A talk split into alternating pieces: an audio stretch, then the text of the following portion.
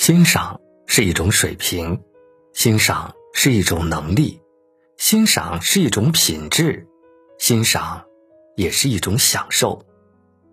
善于欣赏别人，你就不简单；学会欣赏别人，你会更优秀。学会欣赏别人的优点是一种提升，学会容纳别人的缺点是一种包容。能够欣赏别人，是你智慧和心态的凸显，是你谦虚和诚恳的体现，同时你也因此更加赢得他人的尊重和赞叹。学会欣赏别人，就是要将别人的长处慢慢的转化为自己的优点，久而久之。你自然就是一个优秀的人，越是优秀的人，越是懂得欣赏别人的品行之贤。孔子说：“三人行，必有我师焉。”所以，我们应该择其善而行之，学会博采众长，善于发现别人的闪光点，学会借别人的光照亮自己的路。一个人心里有什么，眼里就有什么。心里有阳光，眼里就是晴天；心里有美景，眼里就不会是泥潭。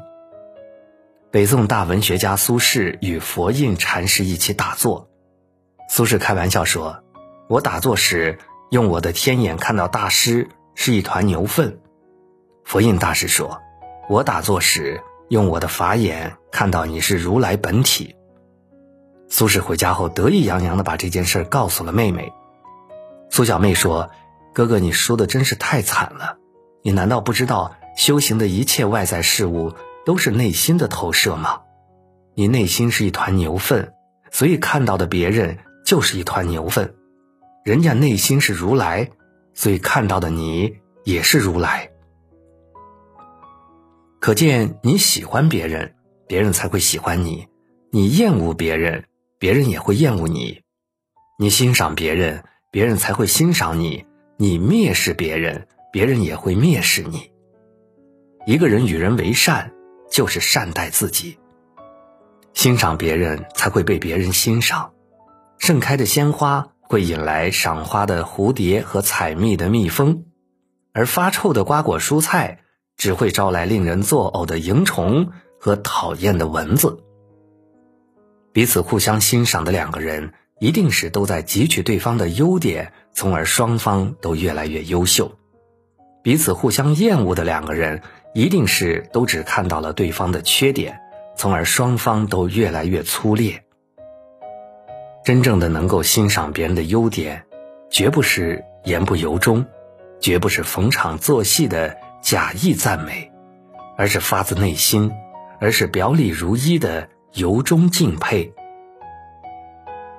若要真正的欣赏别人的优点，首先自己必须有十分宽阔的胸怀，必须有十分谦逊的态度，而不是看到了别人的优秀就心生嫉妒，甚至给人家使绊子、设障碍。试想，对于一个优秀于自己的人，你不欣赏，不取人之长，补己之短，难道对自己会有什么好处吗？学会欣赏别人。要消除嫉妒心。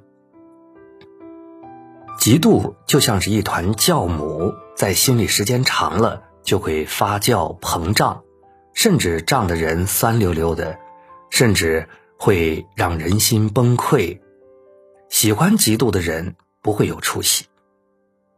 一个低调谦虚、懂得尊重的人，他眼中的别人总是光鲜优异，值得学习。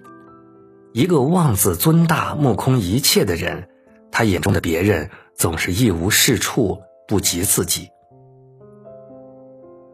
学会欣赏别人，由衷的赞美别人，悦人又悦己。